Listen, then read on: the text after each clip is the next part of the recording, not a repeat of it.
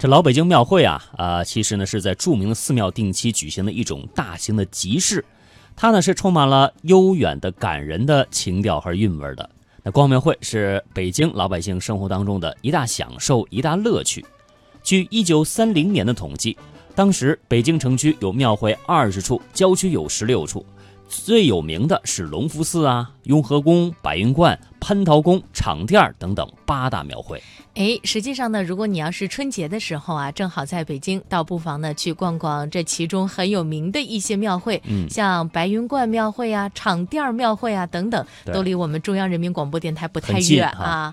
而且呢，在这些庙会上，大家可以品尝到各色小吃。嗯，另外呢，你可能还会买到各色挺有趣的这个小东西，还能看到各种杂耍。哎，挺有趣的。嗯，说到这个龙福寺庙会啊，这个离我们。中央台呢就稍微有那么一点远了，嗯，但是呢也挺有趣啊。它是北京所有庙会当中规模最大的了，就是当年啊，嗯嗯，呃，现在最大的是哪个？地坛庙会吧？现在是地坛，这面积最大哈，龙潭湖也不小啊，人也特别多哈。呃，翁偶红先生呢常去逛隆福寺庙会，他对隆福寺庙会的盛况啊也做了详细的描述。哎，我们来听听这个翁先生是怎么说的。嗯，说这隆福寺呢，从庙门前的几条街开始，就聚集着各种商铺和摊贩，有旧货摊儿、鸟屋子。什么是鸟屋子呢？就卖各种珍禽的。嗯，狗市那是专卖哈巴狗和波斯猫的啊。还有花场子和古书铺，这古书铺可齐了，有许多外面不常建的古籍。还有大茶馆儿。走进庙内呢，共分三条街。中路进去，最前面是卖这个箩筐、簸箕呀、鸡毛掸子呀、笼屉、搓板啊等一类日常用品的。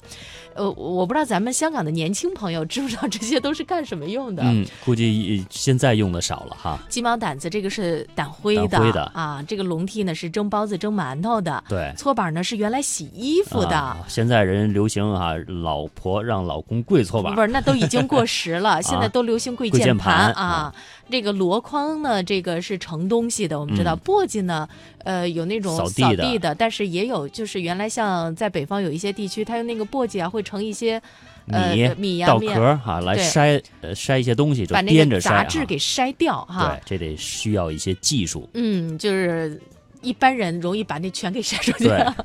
那后面几层呢？是中翻双呃双簧和评书啊，这个就是撂地表演，五花八门的卖艺场子，以及卖各种小吃的。这西路一进门啊，是一个热气腾腾的年糕摊子，接着呢是鱼场子，几个大的古玩摊，卖小金鱼的，卖毽子的，卖胡琴马的，还有卖京戏唱词儿本子的。东路这条街有卖棕人儿的。宗人这个也是一个非物质文化遗产。对，这北京的有很多哈，嗯，呃，人在做这个，但是呢，现在可能会做的人少了。对，其实能够。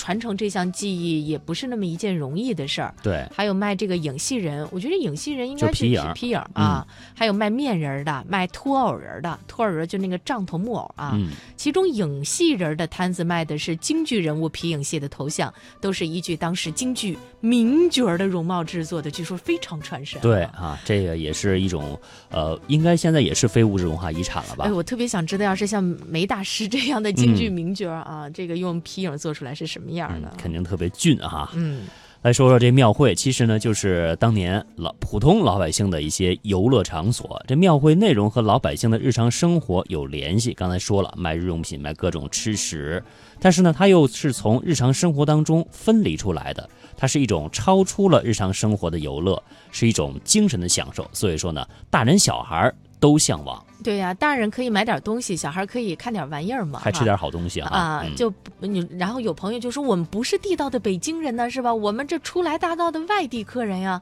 但是实际上在京城过年逛逛庙会啊，根本就不分你到底是北京人还是外地客人，都得去瞧瞧啊！就如同在年三十夜里边熬稀粥，那你要是不去逛逛，就不像个过年的样子。对，三十夜里不是熬稀粥的，是吃饺子的。那北方 吃饺子，南方可能吃汤圆汤圆和年糕啊。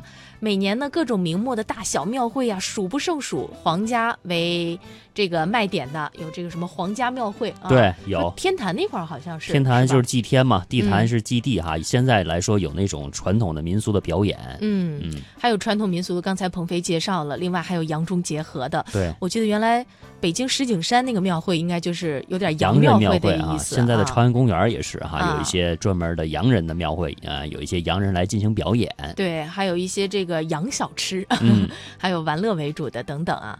一年一度在继承以往的保留项目之时呢，也会翻新出一些小花样。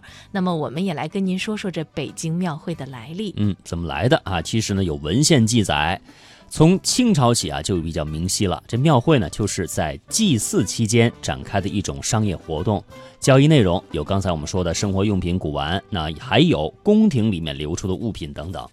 庙会在清朝时候兴盛一时，庙会上烧香拜佛的、耍把式的、以物易物的哈，就是买卖商品。这样忙碌了一整年的百姓是包着攒了一年的银两，换点新鲜玩意儿啊，看看杂耍来消遣消遣。这就是传统老百姓眼中的年过年。那到了民国时期，庙会其实也不错啊。有记载说，那时商场还未崛起，百姓还指望庙会进行商业活动。那么随着社会的发展，商场崛起了，百姓购买商务的地方呢是越来越多了。这样，庙会它本身的那种商商业功能啊，就逐渐给掩淹没了，剩下了一些娱乐的功能。